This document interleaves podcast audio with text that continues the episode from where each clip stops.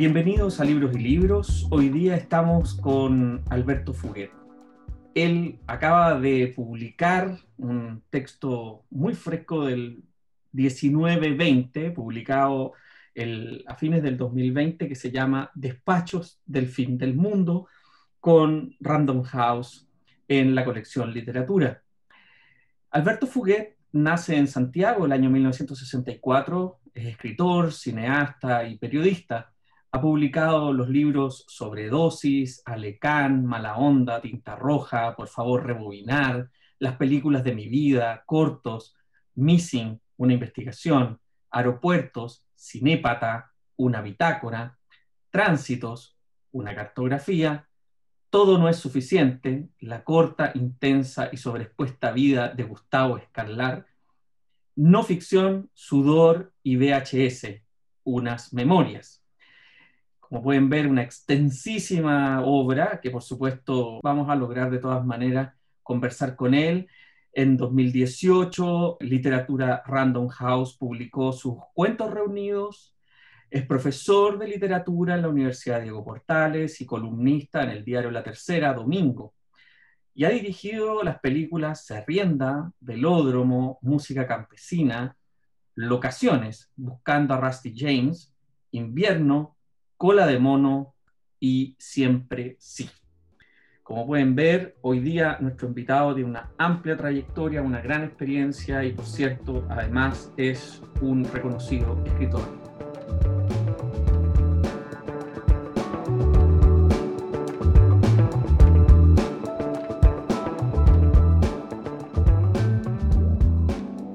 Hola Alberto, ¿cómo estás? Hola Pablo, acá Feliz de estar en un podcast. Lo escucho, los escucho mucho, pero no he estado en. Despachos del fin del mundo es un libro fragmentario en, su, en, su, gran, el gran modo, ¿no? y al mismo tiempo es un, un, texto que recoge lo unitario de este tiempo de encierro. O sea, como en un ambiente en el que pareciera no pasar nada, la erupción de una escritura fragmentaria que tú utilizas, que a veces simula un diario, que a veces entregas de prensa, que a veces pequeñas notas de un, cuaderno, se vuelve un, testimonio muy vívido de lo que ha sido este, este año, podríamos decir, 2019-2020.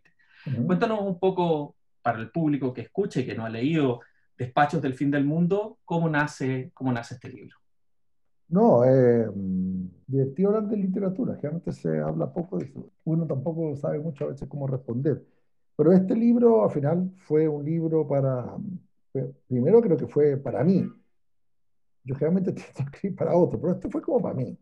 Dos, fue, se me, yo quizás estoy, estaba entre novelas, estaba muy interesado en, en, terminar una, una trilogía de películas, estaba interesado en quizás en en los temas de la no ficción y todavía no estaba con, con una novela que supuestamente es la, son las montañas que definen una carrera literaria, que yo no estoy de acuerdo, pero estaba entre novelas. Y, y nada, me puse a escribir un libro sobre Marcela Paz, sobre Papelucho más bien, más que Marcela Paz, sobre Papelucho.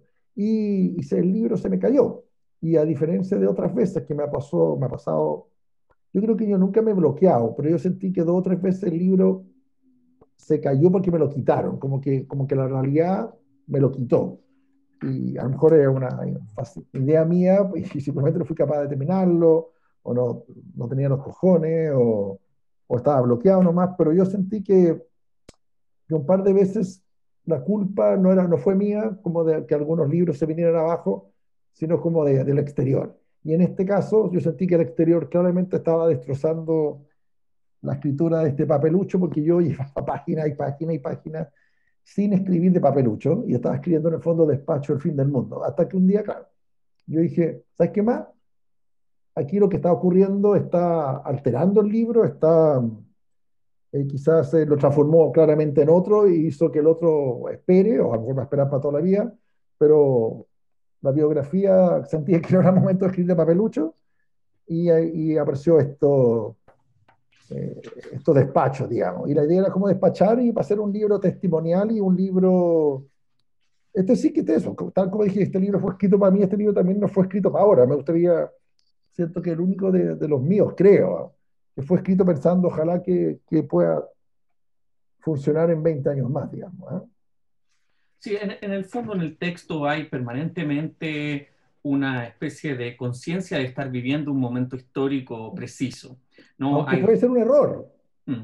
Lo entretenido que en 40 años más, a lo mejor creer que el 2020 fue un año importante puede ser también ridículo. Entonces, parte del, del, de la apuesta de este libro es como apostar al presente y no preocuparse de, ¿ah? si bien estar escribiendo el futuro, eso sí me preocupa, lo tuve muy, muy consciente, que estoy despachando para gente para, ¿ah? que, mm. que se va a reír de Internet, que no sé, no sé. Claro, también uno corre riesgos que a lo mejor efectivamente, no sé si tú, pero yo al menos me fui convenciendo de que el 20, 2019, 2020 o 2020, como le dicen, era único, era particular, era, irrepetible y era histórico. A lo mejor en el futuro se van a reír de nosotros, pero yo sigo pensando que fue histórico. Y dicho eso, en un momento histórico, ya que no podía escribir un libro como una biografía, sentí que toda la ficción estaba en la calle, escribí este libro. Sí, es, es, muy, a mí me recordó un pasaje precisamente de otro libro que acaba de salir recientemente con la editorial de la Universidad Diego Portales, que es una reedición de una de tus primeras obras. Enrique Alecán, una novela por entrega, hacia, acaba de ser publicado por la Universidad Diego Portales, con algunas, digamos, precisiones o correcciones, pero no una actualización en ningún caso. ¿Y, y por qué menciono eh, eh, el volumen de Alecán?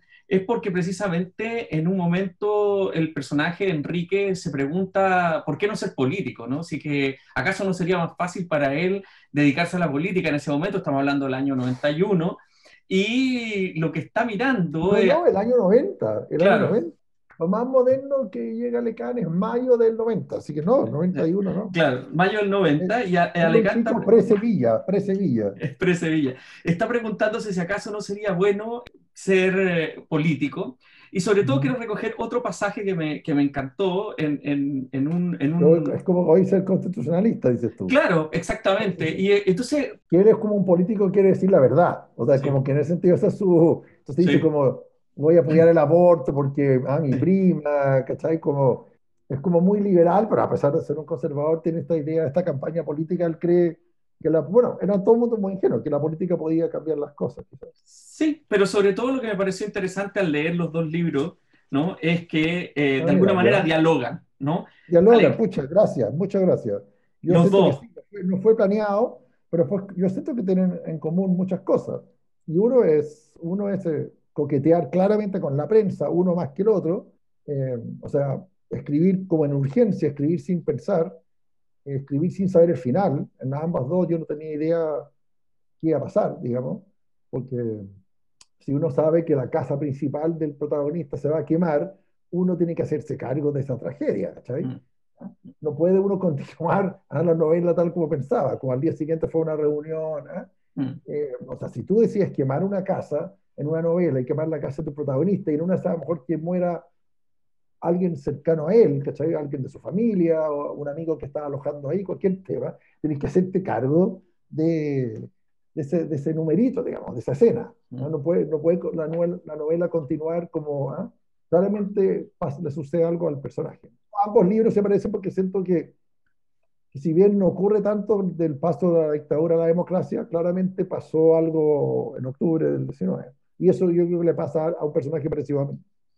Y en ese sentido, obviamente, también lo que, lo que uno puede ver de la coincidencia que yo estoy, digamos, simplemente proponiendo, es porque también hay ahí un, una, un vínculo que tú haces en el propio libro Despachos del Fin del Mundo y que tiene que ver con retardado efecto de destape que tendría el uh -huh. 2019, de que, por qué esto no pasó, ¿no? Un poco lo que, sí. con lo que ocurrió cuando el 2000, cuando el 2000, eh, perdón, cuando el 99 sale Perfecto. el Clinic, ¿no? Y uno dice, este diario tendría que haber salido el día siguiente de la llegada uh -huh. de la democracia, sin embargo llega 10 años después. Bueno, y aquí tenemos algo que llega 30 años después, ¿no? Y eso es un poco de lo que tú te haces cargo en, en, el, en el, volumen Despachos del Fin del Mundo, que, que yo creo que tiene además un montón de guiños, y aquí perdona que me vaya de tesis ante el autor, pero tiene un montón de guiños. Se habla mucho que ya el mundo, también el mundo ha cambiado tanto, ha habido un fin de mundo también literario, no hay librería, no hay lanzamiento de libros, no hay foro, no hay presentaciones, pero tampoco sé si hay crítica ya. Que traigo mm. crítica pública que importa, hay temas que importan más. Sí. ¿Qué, qué es el, algo que ya Lecan tiene, ¿no? que la escritura de Fuguet de ese tiempo tiene?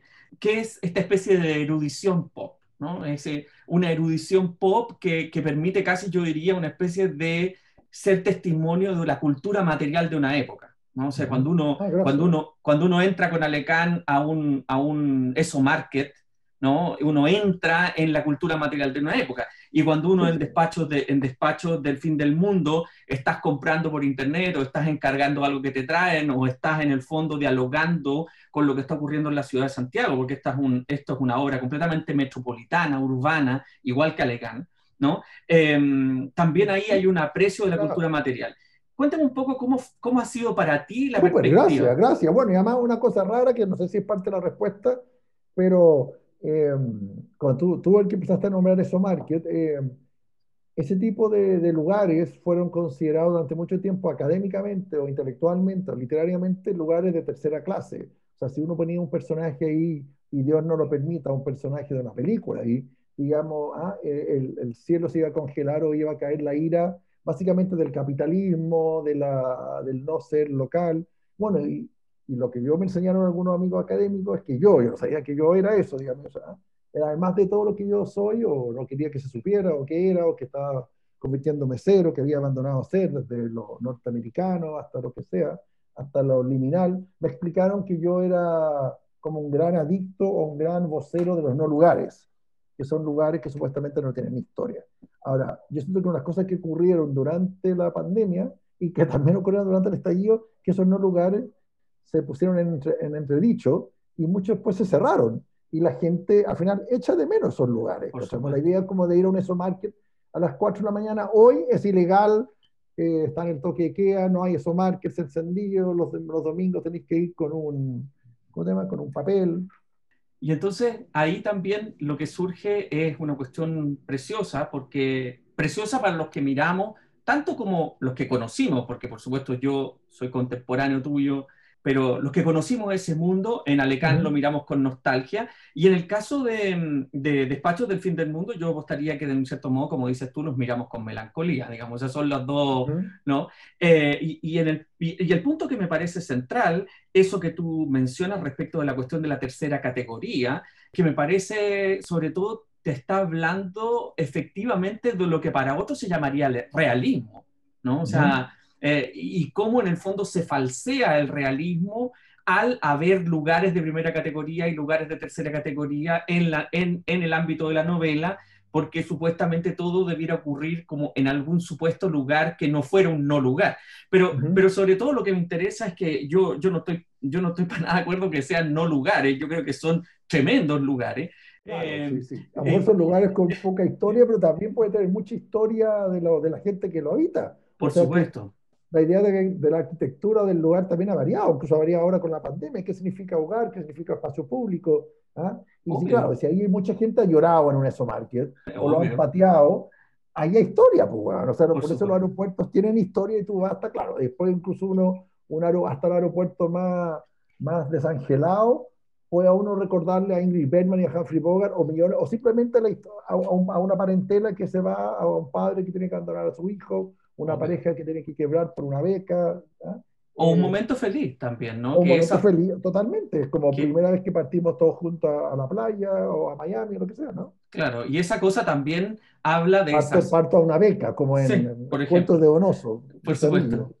Y entonces ahí, ahí, también lo que aparece, ahí también lo que aparece es que tú te empiezas a dar cuenta que también hay categorías para el tipo de experiencia que, te, que se tiene que tener digamos, en la literatura, en la alta literatura, ¿no? Eh, también está predeterminado el tipo de experiencia, porque en este caso uno podría decir la tremenda introspección que representa todo este tiempo que el personaje de Despachos del Fin del Mundo, la voz, de, es, es, una voz que dando cuenta de este encierro, que dando cuenta del tiempo cómo va pasando y cómo esta cosa le permite mirar en el fondo el pasado anterior, pero también un pasado corto, ¿no? Y, ah, nos, Y, nos habla, y nos habla muy, muy, de una manera muy potente, yo lo veo a través, y aquí voy a una cuestión netamente estilística, a través de muchas preguntas. Es un texto que tiene muchas preguntas. Te preguntas muchas cosas a través del texto. Bueno, entre otras cosas, yo estaba chato de las conclusiones. el libro también va conversando con lo que está ocurriendo en, en el... Yo creo que eso es la pura verdad que ocurre con todo libro. O sea, yo estoy escribiendo una historia de amor, o, o perdón, o, o, un thriller, o una, o una novela policial, y te va afectando tu entorno, tanto el, el del país, como el de tu círculo, como el tuyo personal. O sea, los libros siempre están conversando con con lo que está pasando. Lo que pasa es que a veces simplemente esas cosas aparecen en ficción y otras veces en un libro como este, claro, yo me hacía cargo de lo del tiempo transcurrido. Pero mi impresión es que todo libro termina siendo, o sea, mi impresión es que 100 años de soledad bebe de México o tiene cosas de, del año 66, 67, 68, a lo mejor la matanza de Tolco, eh, la, la, Olimpiada de México, pero básicamente, a pesar de ser un libro que no tiene que ver con México, que no tiene que ver con los 60, el libro claramente se escribió en esa época, por lo tanto, tiene que recibir algún grado de, influencia o de porosidad. No sé si me explico. No, totalmente. La otra cosa que, mm, que me parece muy elocuente. me gusta hablar del libro, sí. Eh, que me parece muy elocuente en el libro es cómo va. ¿En cuál? En el en Despachos del Fin del Mundo. Ah. En Despachos del Fin del Mundo no es porque yo esté como sorprendido, sino que me parece que es importante hablarlo para el lector, pensando en los lectores, ¿no? Pasas como en distintos formatos, ¿no? Hay, hay cosas que son listados, hay cosas que son notas de diarios, hay cosas que son eh, fragmentos de cuentos, hay cuentos completos. Cuéntanos un poco de, esa especie de eh, mm, mix, ¿no? De ese mashup. un nombre, me gusta mashup, me gusta remix, pero la verdad es que muchos textos no son remix, algunos que sí lo son, otros son directamente escritos para él, pero aquí lo que había que crear era... Mi impresión es que también, bueno, yo funciono mucho con lo que se está escribiendo, yo funciono de verdad mucho con el, con el día a día, con el zeitgeist. Eh, claro, tú me dices, ¿por qué hay tantas preguntas? Porque había mucha, con, mucha sentencia, mucha conclusión.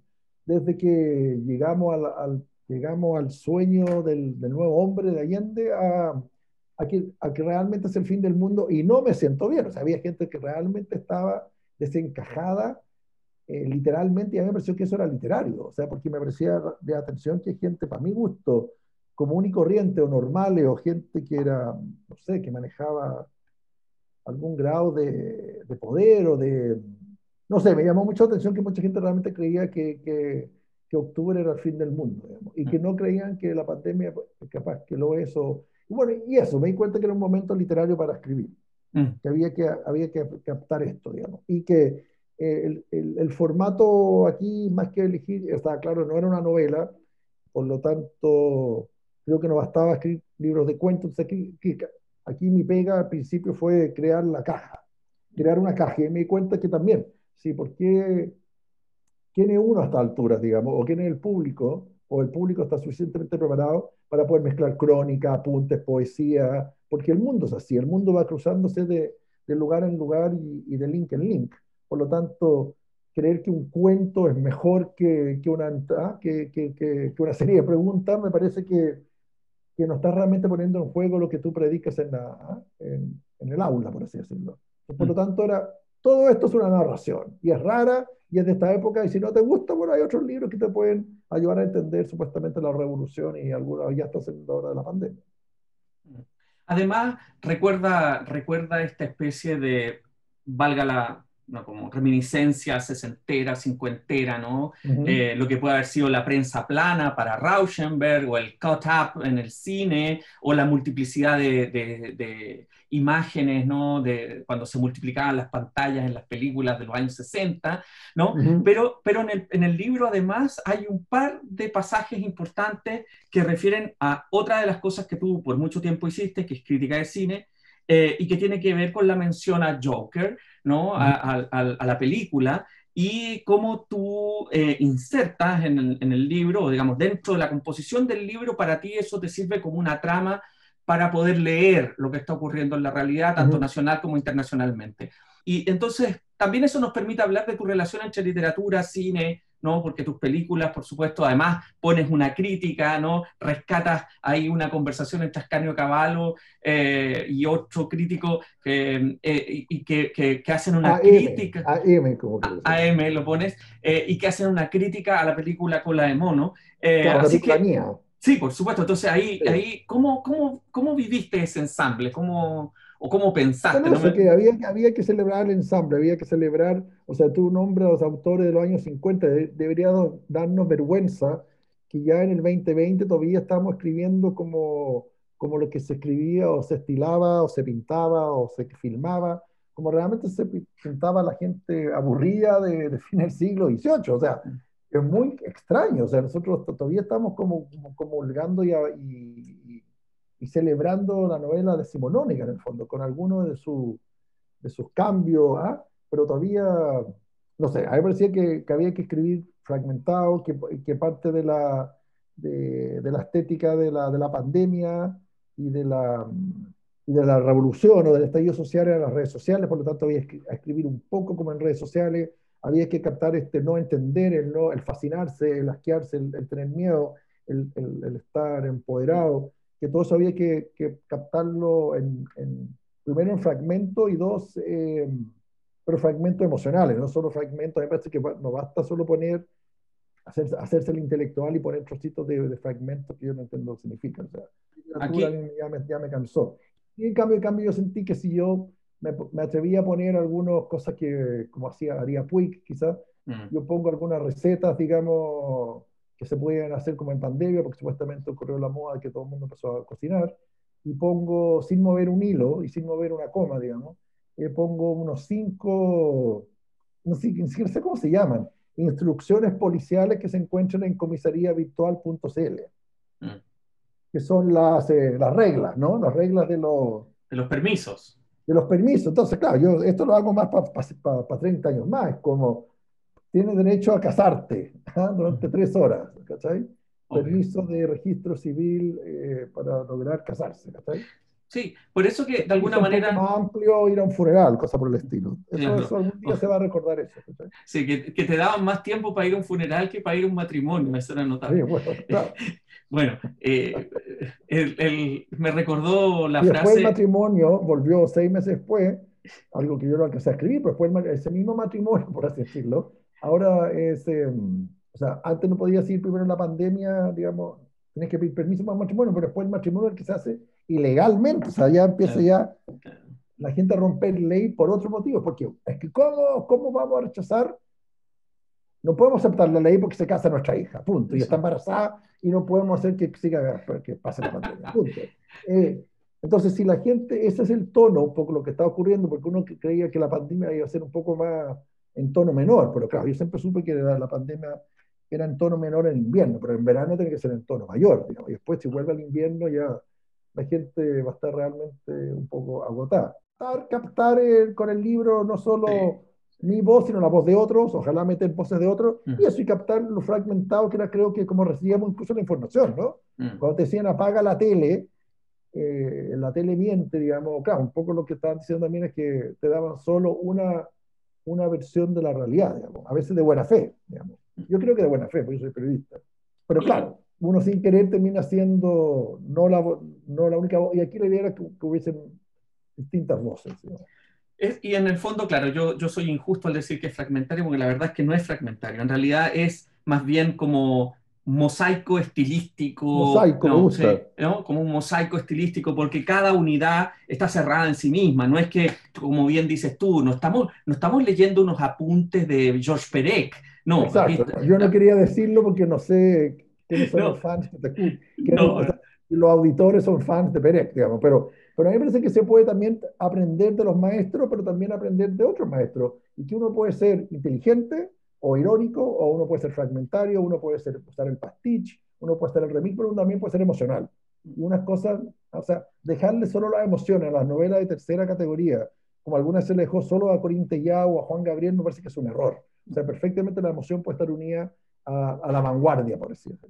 No, absolutamente. Y, y, al mismo tiempo, en ese sentido... Ah, me acordé, me acordé. Eh, perdona. No, Ascanio Cavallo, Antonio Martínez, uno de los dos que me pelan la película, me parece que es totalmente legítimo que a uno una película de uno Eh, puede no gustar, que un libro de uno, a veces las críticas son injustas, a veces no, a veces son de mala leche, a veces no, pero en general me parece que uno tiene que haberse callado. Aquí ni siquiera lo pongo, porque mi impresión es que no hace falta poner, no estoy de acuerdo con ello, o a lo mejor lo digo y si lo hice, lo hice mal. Pero lo que yo quería poner a, por la boca muere el pez. Entonces eso, cosas que pasaron en, esto, en este año, esto, escuché esta crítica en un podcast y lo grabé, y lo, lo transcribí, porque me dolió, y entre las cosas que me llamó la atención es que me dolió también la idea de, de que, que estamos, en el, estamos a cargo, está en el poder, digamos, de la crítica, pero también en el poder del gobierno, en el poder de la policía, en el poder político, en el poder de los curas, otra una, una, una manera de mirar el mundo que ya no sirve, que da lo mismo que sea antigua, esté pasada de moda, pero que ya no sirve. O sea, no te está... O sea, el, el, el, el, Instituto de Inteligencia, no sé cómo se llama, eh, no funcionó no porque son malos, porque no saben buscar dónde están las pistas, y las pistas están. Y entonces ahí me pareció que decir como eh, Fuguet se mete con el porno y el que se mete con el porno termina mal, claramente no conoce el mundo y o ve porno o ve el porno equivocado o, o no entiende la cantidad de avisos que hay y el imperio que implica el porno. ¿no? Bueno, pero y eso se... tampoco me parece que, que, el arte no puede estar mezclado con el porno. Además. No, claro. Y uno como persona o como pareja o como eh, autor, o como actor, o como simplemente alguien que quiere ver porno, no porque uno se acerca al porno uno termina manchado, ¿cachai?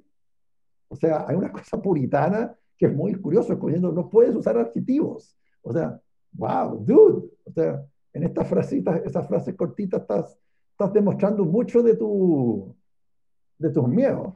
Eso hace, hace, devuelve también como esa especie de negación total ¿no? respecto de lo que son efectivamente los consumos. O sea, porque esto uh -huh. es un poco cuando la gente critica eh, la, el tema de los videojuegos. Oye, el videojuego mueve más dinero que el cine. ¿Hasta cuándo? O sea, sin duda, eh, sin duda. pero no lo quieren ver. Están los críticos de cine. O sea, el Mercurio o la tercera teoría de un crítico de, de games, quizás, ¿cachai? Bueno, pero por eso que tampoco la gente los lee.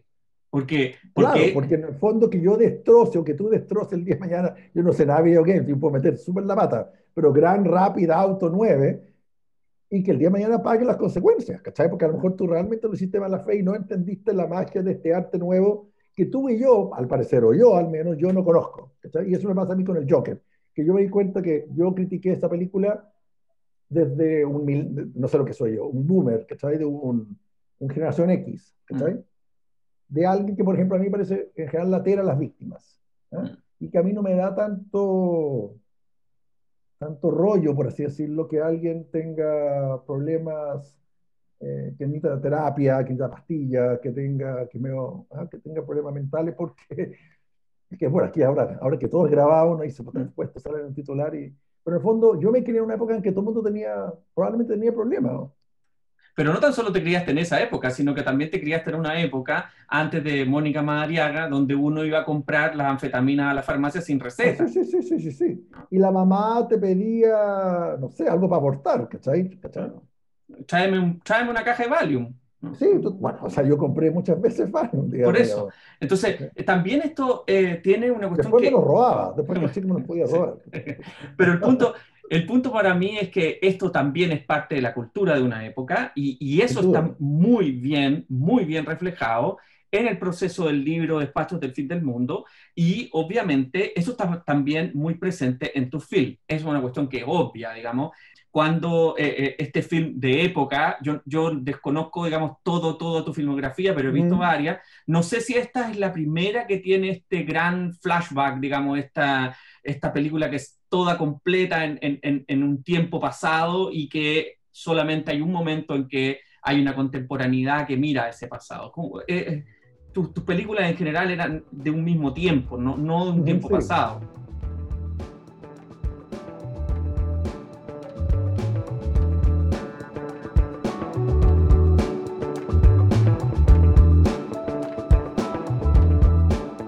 Sí, yo no sé si, pero puede ser invierno o, o, o, quizás cola de mono. Cola de mono, cola de mono. ¿Mm? Cola de mono, claro, cola de mono sí sería mi primera película de época como lo que se llama película de época. ¿ah? Claro. En ese sentido es bien distinta a, bueno, y es porno, según la crítica, ¿ah? estos críticos. Me dijeron, yo, yo, siento que lo que uno, lo que, lo que uno espera, aquí estamos, con, no sé si deberíamos, no me puesto este tema, porque a mí me gusta, eh, pero en el fondo la gente podría decir, eh, no te acerques a tal época, o a tal personaje, no te acerques a Allende. ¿Cachai? Esa es crítica que a lo mejor realmente uno podría como usar, ¿cachai? No te acerques a, a, la, a la, transición. Eso es un tema que no se toque, no te acerques, no sé, a tal personaje. Ese tema, esa gente no se... Pero nada, te dice, no, no puedes meterte como lo pone. Pero sí, con la mono un fin de época y creo que unas pocas cosas que yo he hecho de época. Y, y sí te puedo adelantar que escribir de, de esta época me hizo muy interesarme en, en de repente mirar, quizás con trampa, porque ahora uno tiene una distancia, de, mirar otra época que no sea esta. O sea, me, me, me, atrae la idea de, tal como yo, como mi no, novela debut, Mala Onda, que, que ocurre en los 80, algo que Donoso pensaba que ocurría en los 1880, no, le quiero en 1980. Eh, que a él le parecía que eso no era mucho tiempo para pa, demorar lo histórico. Pero para mí sí, porque tuvo que investigar.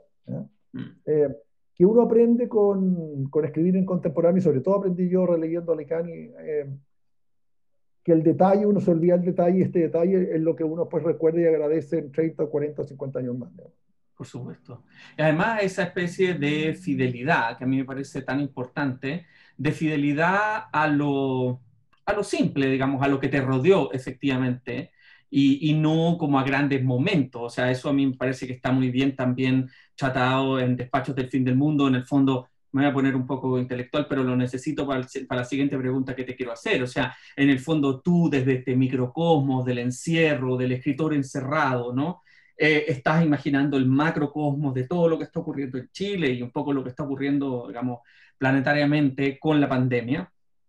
Y desde ahí, por cierto, tus historias personales se vuelven historias universales, por decirlo de alguna manera. Todos estamos compartiendo esto. Una... Algo que a mí no me sorprende a todo esto, y agradezco, y, pero no me sorprende porque soy periodista, entre otras cosas, y realmente también me enseñaron, o la cultura americana, es que uno debería escribir sobre cosas que le pasan a, a todo el mundo.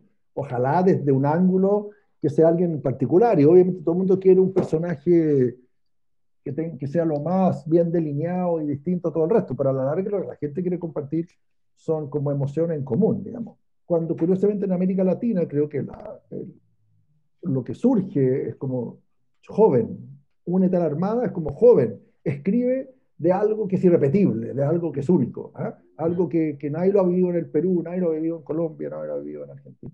O sea, esto no es como yo, yo leyendo durante la pandemia. Sería, sería bueno como encargar un libro así. Es como yo durante la pandemia voy a leer como toda la literatura griega. ¿Cachai? Ah. Eso, perfectamente podría ser un libro. ¿cachai? Sí, claro.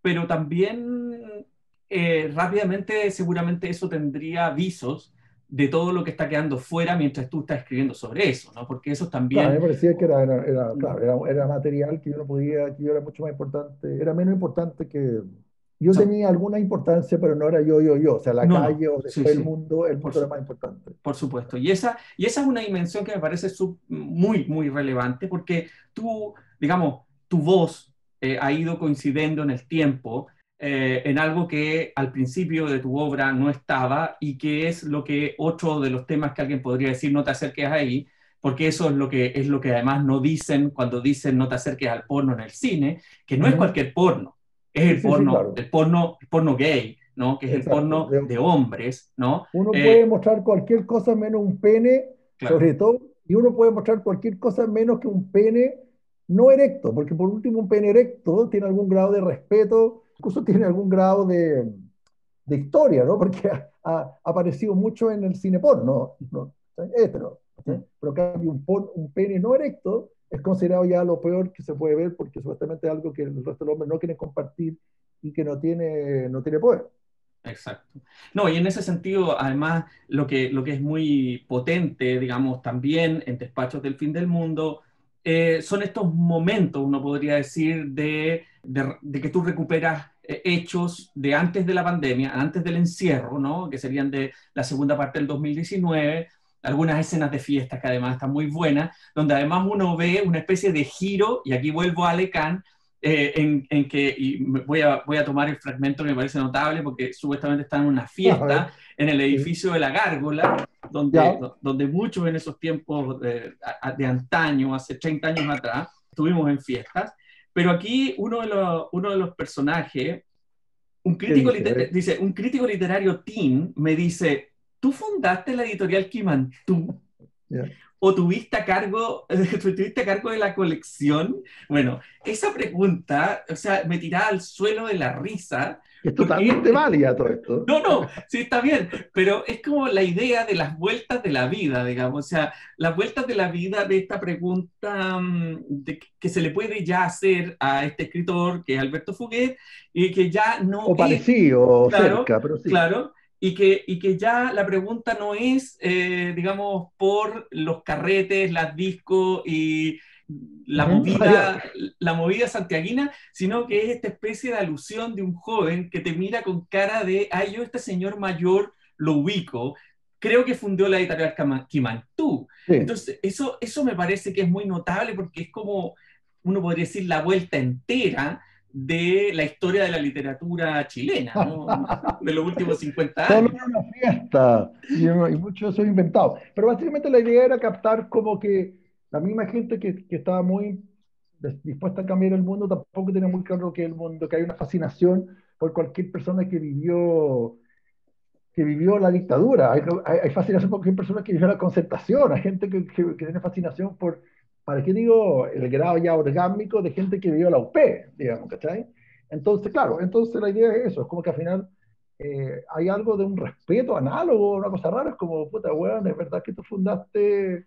Claro, porque la fama se va, se va olvidando también, es como, ¿cachai? Entonces, hoy claramente puede estar más de moda eh, la editorial Kimantú que un escritor de la, de la, de la nueva narrativa chilena, y pero por otro lado nos queda muy claro cuándo se hizo la Kimantú, porque la gente pierde la perfectamente por la puerta sacaba el ápice, ¿cachai? Pero ahí ya se empieza a volver el mundo, se enrea. Y también no se enrea porque realmente el mundo no ha cambiado mucho, o sea, el mundo de Pinochet no era quizás tan distinto, la posición a Pinochet era muy distinta al gobierno que estaban gobernando la, eh, la, UP, y después no se parece, muy distinto a lo que estamos viendo ahora.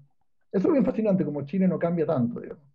Sí, y, y sobre todo a mí me hace pensar también en algo que tampoco se ha escrito tanto, pero que de alguna manera algunas, algunos flashes hay de, lo que, de lo que ha sido, entre comillas, la literatura gay en Chile en los últimos 100 años eh, y que no la tuvo tan fácil tampoco, digamos, y eso es una cuestión que hay que mencionar.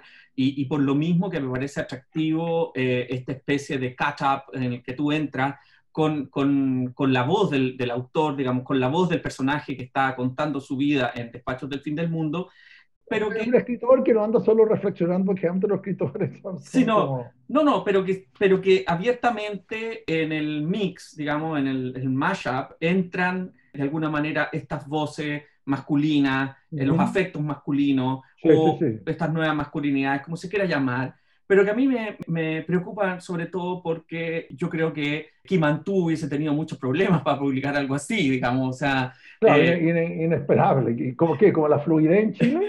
Claro, claro, por ejemplo. No, no, no. o, o, o, hubiera sido un libro muy interesante, yo creo que hubiera sido un libro en contra, o sea, porque yo enseñé en la UP durante este semestre, por eso yo estaba muy en onda cuando yo escribí eso, como ya había partido el curso, estaba por partir, no estaba por partir, porque el, el, curso partió en agosto y era estudiar la unidad popular, mm. pero desde el punto pop, porque yo siento que unidad popular, por ejemplo, la gente no dice la unidad popular. Y, Está buenísimo eso.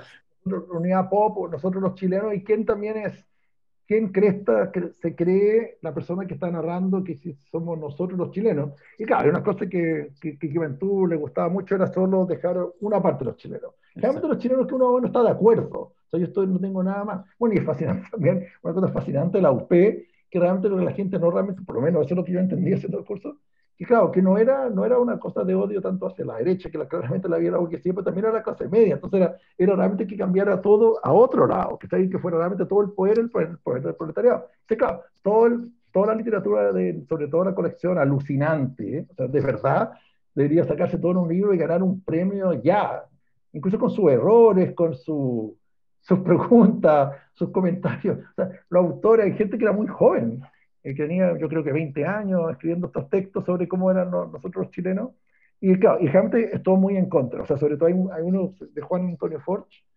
que hablan contra, no sé si contra, pero contra los jóvenes cuicos y contra y a favor del joven proletario. Y que es un clásico. Y básicamente dice, a alguna gente le interesa eh, bailar en Reñaca y otra gente que prefiere trabajar bajo el sol, ¿cachai? De enero. Y yo creo que no hay nadie que realmente quiera o tiene que, y bueno, y, ahí empieza, todos los libros son súper, el mundo está dividido entre ellos y nosotros, y creo que ahí se entiende por qué se llama nosotros los chilenos. Y, y el libro gay contra ellos hubieran puesto cosas como han, han logrado durante, en no sé qué revolución, eh, hacer que el ejército funcionara menos, hubo un, gran gay traidor, no sé, en la época de Ibáñez del Campo, o sea, yo creo que eso es literatura, gay asesinado, y contar que eso, que es una lacra social que, que, con tesón, digamos, se podrá superar. Entonces, justamente lo, lo, lo, interesante, digamos, lo atractivo que tiene el libro en, de Despachos del Fin del Mundo es también es de, uno diría, eh, ya, ya no, no puede decir incorporación de, de, lo gay como a la vida, a la vida cotidiana. Yo, yo insisto, nunca será suficiente toda la presencia de, entre comillas, cualquier forma de diversidad en cualquier novela chilena, porque en general son tremendamente heteronormativas y tremendamente eh, poco diversas en el fondo, básicamente, porque en general toman estas especies como de, son bastante esquemáticas en, la, en el perfilamiento de los personajes, salvo algunas notables excepciones, por supuesto. Pero lo que, a mí, lo que a mí sobre todo me, me pregunto, digamos, es si tú desde que en el cine como en tus novelas has incorporado este, este aspecto, digamos, esta característica, eh, de lo gay, eh, has tenido una recepción que tú sientes distinta, que ha cambiado, algo se movió en, en digamos, en la estructura tectónica del de, el escritor Alberto Fuguet. Es curioso, quizás yo no estaba preparado, yo pensé que iba a pasar eso, mi impresión es que no pasó, o si se pasó, se amplió el público, no se perdió. Y el que se perdió, se perdió porque era alguien que leyó Maradona y le da miedo le era un gay, porque yo creo que es el verdadero pánico el, primer problema de la literatura gay no es tanto lo que escribe, es que, que sí alguien me termine er, erotizando leyendo un texto, ¿cachai? Mm. Eh, como gay cuando me debería solo como con que me dé asco bastizora, entonces ¿por qué me estás como erotizando? Y, y también, bueno, en, en, despacho lo gay está puesto como algo totalmente normal, y ni siquiera normal, casi rozando lo, lo trendy y rozando lo, lo, a la moda, en que uno tiene dudas, realmente quiere, si está alguien está mintiendo, ¿cachai?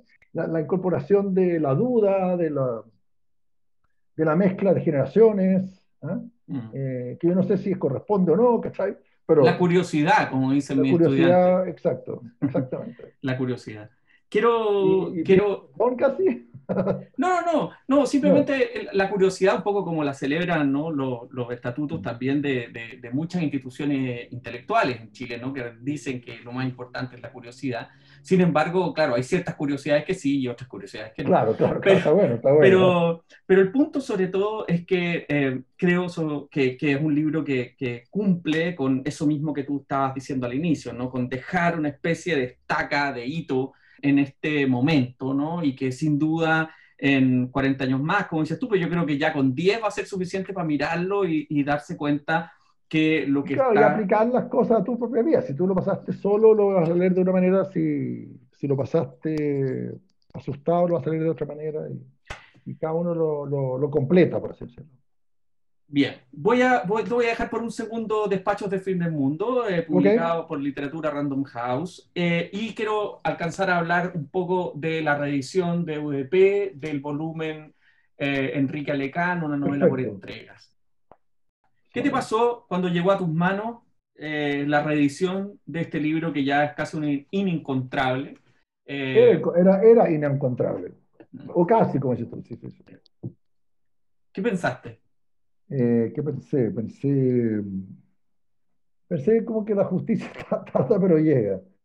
Pensé mm. que, well done, eh, qué loco que esté en una colección tan elegante. Eh, yo sigo dudando si es basura o no, y que es un tema que uno siempre se va a hablar, no solo, no solo ese libro, sino uno en general, digamos, porque a veces uno tiende a, a encontrarle que a, a lo mejor la mayoría tiene razón.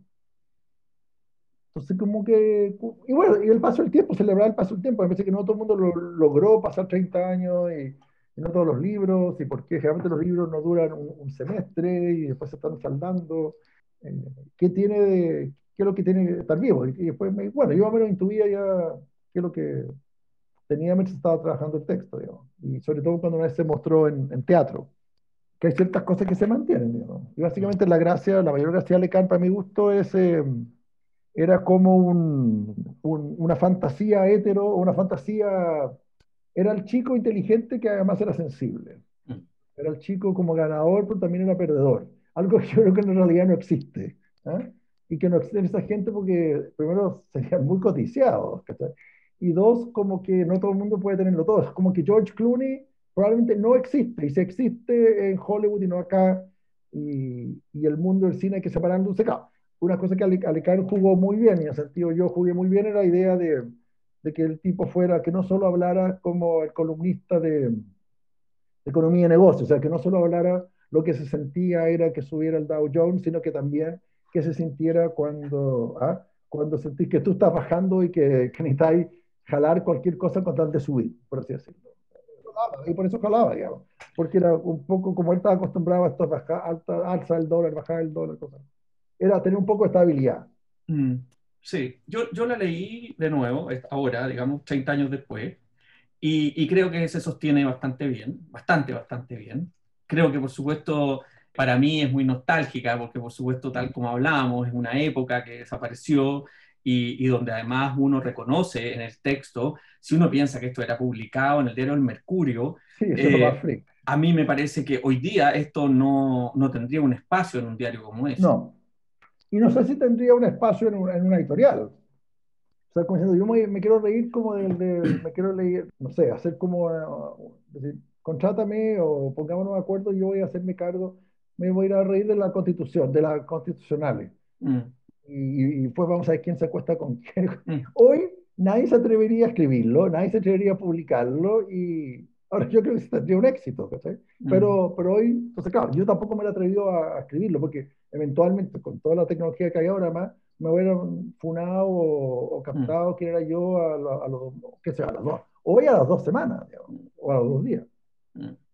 No, y sobre todo, además, uno podría decir, hoy, donde uno la sensación de la, de la patrulla, de la patrulla política es feroz, ¿no? Yo, yo realmente lo, lo siento como en, en, un poco en la discusión en la universidad, pero no tan solo en la universidad, sino que también cuando uno, cuando uno conversa con, con otros colegas, ¿no? Eh, empieza el cercenamiento de las bibliografías, empieza el tema de que uno no va a leer a cierto autor por una determinada experiencia que tuvo en su vida, y entonces esta cuestión a mí me parece que se está empezando a poner complicada. O sea, yo, yo tal como les digo a mis estudiantes, mi problema es que si es así, uno no podría leer ni a Safo, ni a Catulo, ni a Platón, ni a Sócrates, Entonces, yo ni siquiera estoy pensando siempre es fascinante cuando las cosas giran de tal manera cuando la, izquierda se empieza a, a, tener actitudes de la derecha, digamos. Eso es mm. como muy fascinante. Digamos. ya, ok, ya.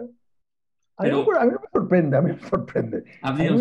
el año 86, 87, todo lo que era diverso en la Universidad de Chile era. Es un libro que, que, estoy en deuda y que me encantaría que, lo leyeran, me ayudaran, nos contáramos. Creo que primero hay una historia y hay cosas mucho más locas de lo que uno cree en todos los sentidos de racismo, de intolerancia, de homofobia, pero también un grado de locura de droga, un grado de, de liberalidad, de gente de punk que no medía las consecuencias, de artistas. Entonces, de repente era mucho más, quizá era más entretenido lo que estaba ocurriendo ahora. Pero, pero hoy yo creo que ni yo ni, ni un diario era permitido que alguien dudara, que, que hablara de las mujeres realmente como si le interesaran. Mm. Que no mintiera. Mm. No, estéticamente yo creo que sobrevive y estilísticamente sin duda. Es una novela muy bien escrita, estilísticamente muy bien escrita y, para, para mi gusto además con un, con un tono y una velocidad que, que además eh, es importante porque recupera, uno podría decir, algo de, del ritmo de los sintetizadores, ¿no? Así como el, ritmo del sintetizador de esa época. Ah, muchas gracias, ¿no? muchas gracias. Y, y me parece que, sí. Mm, y me parece que está muy bien en ese sentido. Ya es loco que el año 80, o sea, el 89, 90 no había nada digital. O sea, realmente cuesta asumirlo y creerlo. O sea, que dentro de, ese, de esa modernidad que tú hablas de, de esta música de los sintetizadores, también tenías que mandar una carta. Sí, claro, por supuesto. Y, y tú podías estar viviendo una fiesta rave, o no sé, o escuchando lo mejor del Britpop porque era muy cool, pero a la vez tenías que hacer fila en un hotel para llamar por teléfono de vuelta a Santiago el domingo. Claro. Esas cosas bien fascinantes de los 90. Por lado, como era 1890, era 1990. No, es que, era, es que esa pregunta. 2090, ¿por, qué, por, qué, por, qué, David, ¿Por qué el hombre se maquillaban también? O sea, hoy que se habla mucho de, ¿cachai? de lo trans o de qué está prohibido, qué no. O, o, antes no preguntaban nomás y se maquillaban y uno sabía que los chicos se maquillaban y uno sabían que eran más cool que el resto nomás. ¿cachai? Ni siquiera la gente se, yo creo, ni siquiera se dudaban de qué sexualidad eran. Como que no era tanto tema. Mm. Sí, por supuesto, uno al mismo tiempo. con un loco, pero como de filosofía, no con un gay, ¿me explico? está buenísimo, está buenísimo. O sea, importaba más lo que estudiaba, lo que pensaba, ¿cachai? Lo que se vestía. Excelente. Y en ese sentido me parece que, que, el mundo era mucho menos en algunas cosas. Claro, muchas cosas el, el, mundo está mucho mejor, pero en algunas cosas no tanto. Y para cerrar, porque ya vamos a cumplir con nuestro tiempo, te quiero preguntar por en qué está ahora Alberto Fuguet. Uh -huh. Bueno, estoy con este combo, que hace tiempo no tenía un combo. Eh, de estos dos libros, estoy, quiero retomarlo. Nada, eso, estuve estudiando la Unidad Popular. También me, creo que me mandé un super fin del mundo o -huh. comienzo de otro, con un super reseteo. Eh, me doy cuenta que algunas cosas que no que quería escribir ya no sé si quiero escribir. Eh, hay claramente más un sentido más del tiempo. Está, claramente yo me atrae muchísimo el cine, pero creo que cuando mis libros hacen más ruido que el cine, creo que también hay que escuchar eso. Eh, ahora hay tanto cine, digamos, o, o, tanto audiovisual, que es muy difícil. Y realmente es súper desgastante y se ocupa dinero, es muy distinto a escribir y, uno no tiene tanto tiempo. También me ha pasado como que me he empezado a volver a interesar por el pasado de una manera formidable. Yo creo que justamente tiene que ver con, con un momento de despacho el fin del mundo en que yo, sin no sé cómo, empecé a escribir del presente, presente, presente, y sin querer me fui a, a, una, a unas marchas que hubo el año 88, 89, creo. O sea, y básicamente cuando, lo que se sintió cuando ganó el no, digamos. Y básicamente fue como, ah, qué bueno. No, es mentira, no eso, pero bien, pero no más allá. O sea, no hubo nada orgiástico, no hubo nada que marcaron antes y un después, nadie tuvo miedo, o sea, no, nadie fue a tirarle huevo, pintura a la casa de Pinochet, no hubo violencia, no hubo tampoco desenfreno. Eh, y eso es loco, o sea, es una cosa más loca que tiene Alecán. Mm. La dictadura se transforma el, el, día, el 11 de marzo, eh, la noche del 10, que yo sepa, no pasó nada. Alecán tampoco sabe. Y después, básicamente, el mayor cambio fue televisivo. Es como que cambiaron los rostros de la tele. Y eso es como súper adelantado también. Es como, wow, uno pensó que realmente iba a quedar la cagada en la Plaza Baqueano, ¿ah? o Dignidad, o como sea. O, o, que iba a pasar cosas, ¿cachai? Y no pasó mucho. Quizás había miedo. A lo mejor sí. no somos capaces de recordar el miedo, ¿cachai? Somos, mm. el miedo quizás es lo que más se olvida más rápido, quizás. Sí, y además, algo que deja Despachos del Fin del Mundo es una cierta sensación de que la voz del libro está como entusiasmado, esperanzado, está en un cierto sentido con lo que pueda ocurrir, con eso que pueda ocurrir, sí. ¿no? Sí. Y, y, también creo que está fascinado con un chico. sí, por supuesto. ¿Cachai? Creo que se, son cosas como que se mezclan y entonces también hay una cosa como de vampirismo, de decir, ¿para dónde me voy? ¿Me voy mm. por el lado de los buenos o me voy por el lado de los malos? Aunque estén los buenos equivocados, ¿cachai? Porque mm. yo sé claramente que los malos ¿eh? Eh, no están en lo correcto, mejor están todos equivocados, pero claramente los malos no, están, no, pueden, estar a favor, no pueden estar en lo correcto. Y en ese... Eso, también eso, eso, es parte del vértigo y Alecán lo mismo. Alecán, si bien no era, no era concebido por mí, al final yo creo que fue todo concebido por mí, pero lo único que a mí no se me ocurrió la idea, digamos. A, a mí no se me ocurrió escribir de un ingeniero comercial que vaga, vagabundea por Santiago. Pero. Esa sensación que uno tiene al leer Despacho del Fin del Mundo es que efectivamente hay una esperanza de. de, de claro, un no ser equivocado, ojalá. Uh -huh. Y ojalá hay, hay esperanza y, y, como, y más triste es como quedarse brazos cruzados, digamos. ¿eh? Y, que, y también asumir que una parte de una revolución es, es revolución, o sea cae gente, caen, caen todo, caen relaciones, caen, caen certezas, caen eh, iglesias. Hay algo trágico y hay algo también excitante, digamos. O sea, hay gente que, que se ha permitido cosas como a nivel emocional que, que no se hubieran permitido en otra época, porque efectivamente el mundo deja de ser mundo por un tiempo. Uh -huh.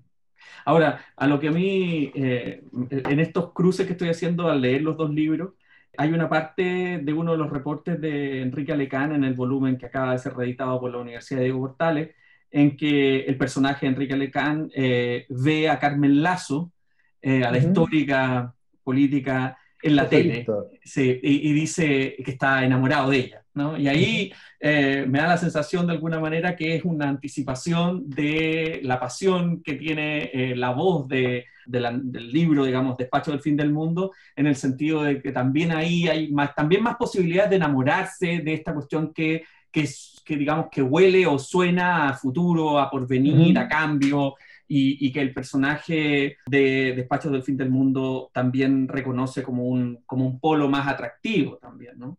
Sí, yo sentía que, que, había que agregar algo que yo creo que además estaba, que no era solo, no era solo una cosa intelectual. Entonces, solo narrarlo desde lo intelectual era un error. Y también narrarlo de la certeza, o sacar tesis, como esto pasó por. Es probable, pero también pasó por estas 20 razones más. Mm. No, absolutamente y el texto, y el, texto lo deja ver, y sobre todo este mosaico, como decía en un momento, donde hay narrativa, donde hay crónica, donde hay poesía, donde hay recetas, donde hay fragmentos copiados y pegados de la comisaría virtual, que sin duda nos van a seguir hablando por largo tiempo. Te quiero agradecer mucho, Alberto, por esta conversación. Gracias por estar en Libros y Libros. No, no, fue un placer, lo, fue, muy íntimo y simpático y me reí. Mil gracias. Gracias, gracias a ti. Gracias por habernos escuchado en este nuevo episodio de Libros y Libros. Soy Pablo Quiminato. Será hasta una nueva oportunidad. Gracias.